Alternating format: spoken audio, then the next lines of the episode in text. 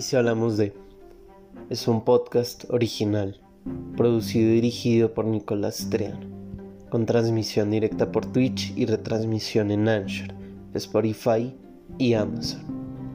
En él se abordarán temas que poco llegan a conversarse en la cotidianidad, o incluso son llamados tabú, pero que para quienes conviven con ellos en su realidad traen consigo retos a nivel personal, emocional y social. Episodio número 14.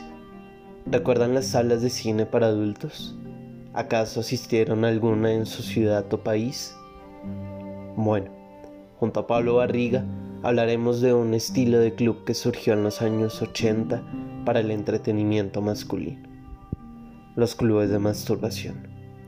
Una vez más, los invitamos a retarse y analizar junto con nosotros este fenómeno que, aunque clandestino, cada vez resuena más.